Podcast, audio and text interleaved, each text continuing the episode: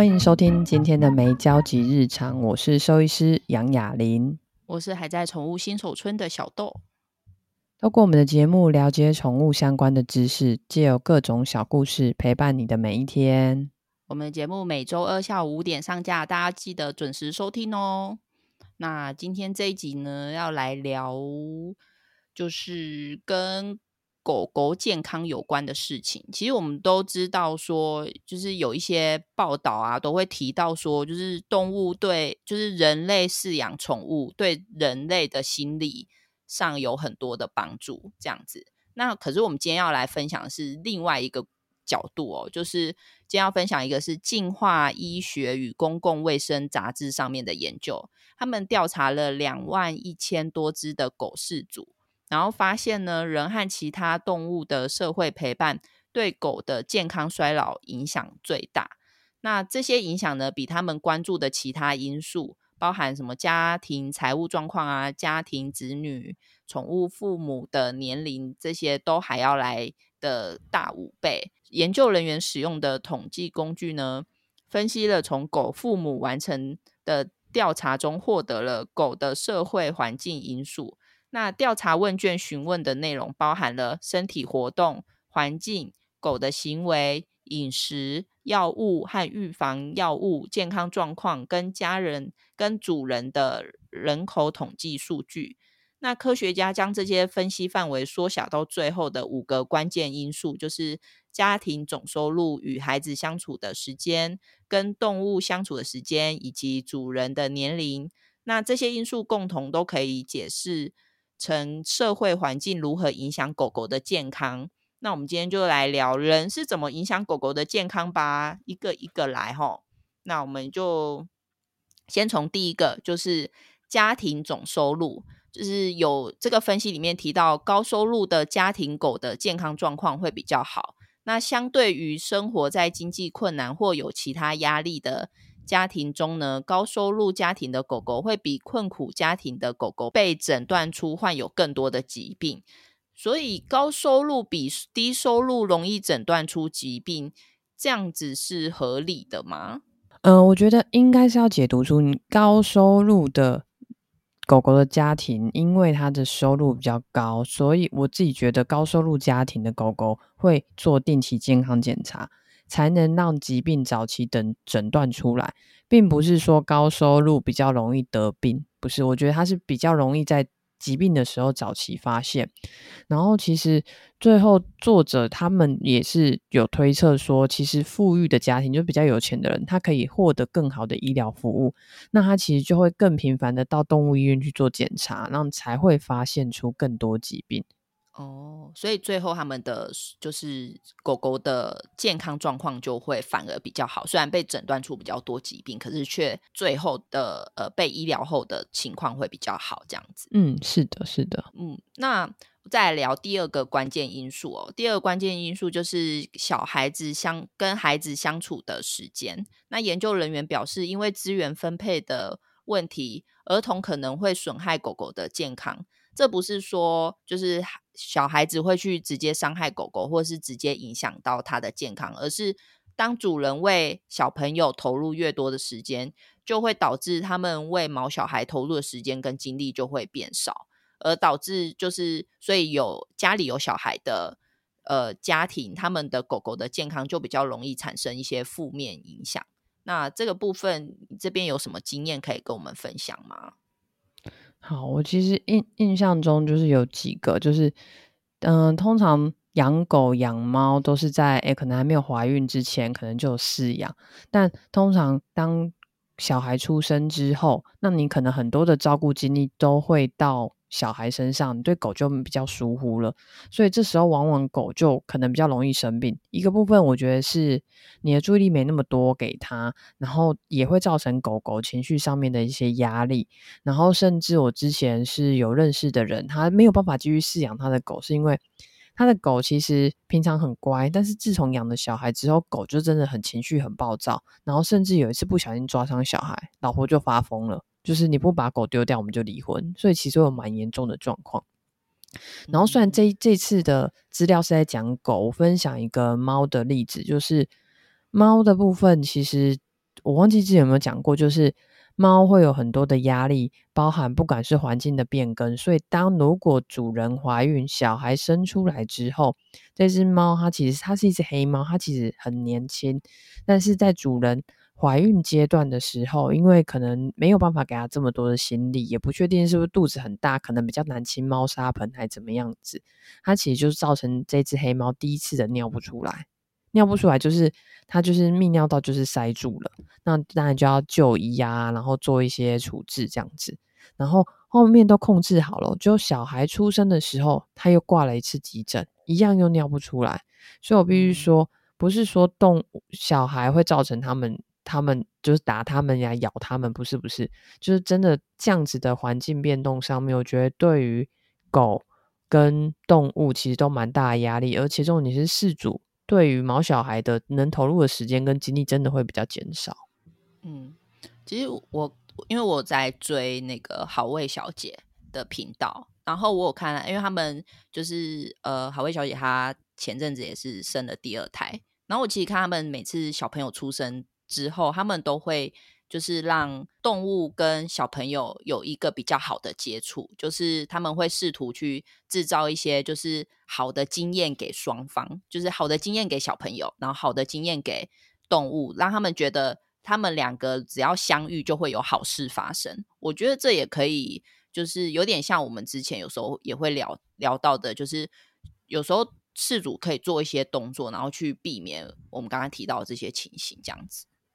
对，这个动作其实会比较算是正向连接，所以比如说 Deco、嗯、阿 Day，他可能不见得是喜欢梦梦，好啦，可能是喜欢呢，但是对我而言，梦梦会比较像临时投递机，或者像一个行动的肉泥，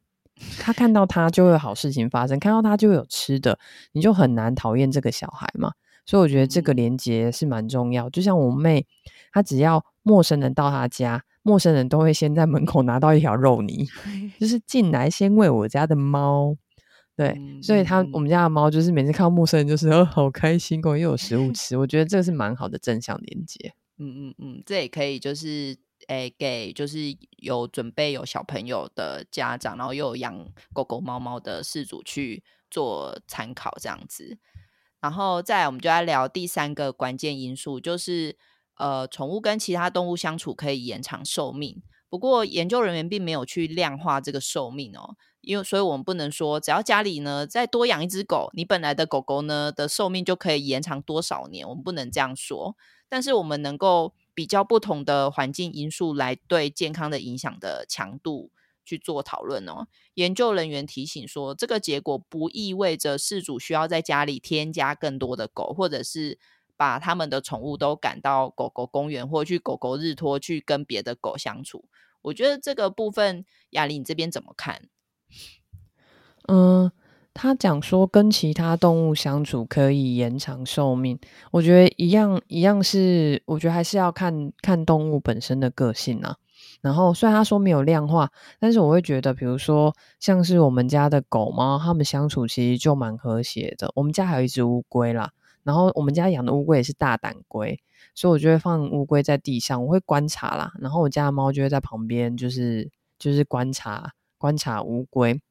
然后我家的狗基本上它也算是比较算是比较 social 的狗，所以它可以跟其他动物相处，相处起来基本上都是算是蛮自在的。但我必须说，假设你养的狗的性格是比较容易紧张、比较容易激动，比如说像是吉娃娃啊，或者是柴犬，那 我觉得，哎，我没有要 diss 他们，我的意思是说，我知道，我知道，但是因为你知道，我现在就算在生活中听到柴犬这两个字，它都会自动引起我很多。回忆笑点，对对对，嗯、呃，因为他们他们个性本身就是比较紧张激动，然后他们的自我中心又比较强，所以当这些狗狗你到狗公园的时候，它可能就容易吵架。然后你即使让它去 daycare，让其他人去散步遛狗，它可能也会跟别人吵架。这样子我不觉得是一个比较开心的过程。他说明自己在家里乖乖的啃着他的洁牙骨，乖乖的咬着他的玩具，还会是比较好。他可能比较喜欢相处的是你，所以我觉得这个研究要看狗的个性。那当然，你让它接触越多的不同的世界，我觉得生活的丰富度一样会是好。但是你要看这只狗喜不喜欢。我举个例子好了，这样不算不知道算好不好？我们我们直接举看看，就是嗯、呃，研究指出，猫要就是用流动式的饮水，会让它们喝比较多水。但最后研究指出说不要这样做，因为有些猫会被那些猫喷泉吓到。你有懂意思吗？嗯、这个东西对某部分的猫会觉得哇，流动的好酷哦，可以多喝一点水。但有一些猫就觉得、嗯、那傻小啊，不可以讲脏 话，我要把你逼掉。有一些猫会觉得说哦，那是什么东西 可以喝吗？嗯、反而减少它喝饮水量。嗯、就是你这些变化，我觉得是要看动物的个性。有一些动物个性就是它是 I 型人还是 E 型？它是 I 型狗还是 E 型狗啊？哦，你有做十六型人格，你不能 逼 I 型的，一一定要逼他出去交朋友。我这是我自己的，嗯嗯想法。因为我我有，你就是刚才讲到就是要看狗个性，我就想到就是我有朋友他的狗呢，他因为他主人都一直说他的狗都不喜欢跟别的狗玩，他喜欢跟人玩，所以后来我们大家都在讨论说，他其实都他可能不觉得自己是一只狗，他可能觉得自己是个人。所以他看别的狗，他就觉得，呃，你们这些狗，我才不想跟你们玩呢，因为我是人。就是，所以我觉得，其实是这每只狗狗个性确实是不太一样的。对啊，应该说，比如说，我就会看到有一些狗，它超讨厌被闻屁股，但我家的狗就很喜欢第一时间闻人家屁股，这是打招呼方式啊。但比如说，我觉得你朋友那狗会比较像，就是，哎，你看，人类都从正面靠近我，都可以看到，它不会突然闻你屁股啊。我觉得，我觉得就是一些习惯跟生活，我觉得是合理的。就是它真的把自己当人，你们这些臭狗要干嘛？嗯，好，那我们再就最后来聊最后一个研究里面提到的因素，就是主人的年龄。就是当狗狗跟年长的人类生活在一起的时候，他们呃，报告显示他们会更健康。那这种效应呢，在年轻的狗狗里面就会更明显。也就是说，老人养狗会。让狗狗的年纪变得更长，是这个意思吧？对，应该嗯、更健康会减少他的疾病。我住的这个社区，其实就是年纪就是呃退休的人士比较多。然后因为之前疫情期间，我其实我还是一天只散步三哎三次三呃三三次而已，但是我就很容易。在各个时间点都遇到，我就我家的邻居就是一只咪鹿狗狗。嗯、那我家的狗都很喜欢跟他打招呼，他是一个很害羞的男小男生，老男老男生。我说那只狗，然后它就会很可爱。但是你会发现，妈妈其实会有很多的时间陪它散步，就是他们散步时间都很长。我觉得就是。除了我觉得它关节负担有点大之外，我觉得那只狗蛮快乐的，它就跟妈妈一起这样走走走走走。哦，这个是比较老的。嗯、还有另外一只是乖乖，它就是在家里都待不住，然后其实妈妈也会带着它一直到处在外面乱玩。然后你会觉得那只狗其实它就长得壮壮的，然后就是也很活泼，也很外向，然后也算是被妈妈带也很有礼貌。我觉得当。年纪大的人类，他们其实不管是退休之后，我觉得他生活重心没有了小孩之后，移动到毛小孩身上，给他们足够的爱、足够的关心。我个人觉得真的蛮同意，就是年纪大的人其实比较会养狗，嗯，除了乱喂之外。就有一部分有可能是呃年长的人，他他可能已经不是第一次养狗，所以他的经验比较丰富。那也有可能是因为他可以拨给动物的时间比较多，所以如果是年轻人的话，也不是说呃你的狗狗跟你在一起会比较不健康，只要你给他足够的爱跟时间。它其实也可以很健康，我觉得这这才是这个研究就是显示出来的结果。没错，我们要有钱，然后老一点，嗯，是这样子吗？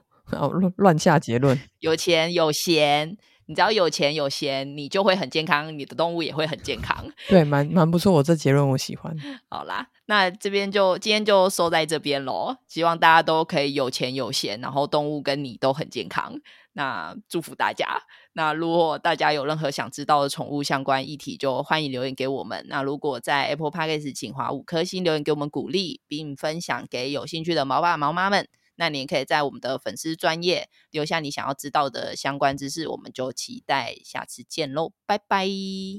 大家一起健康，拜拜。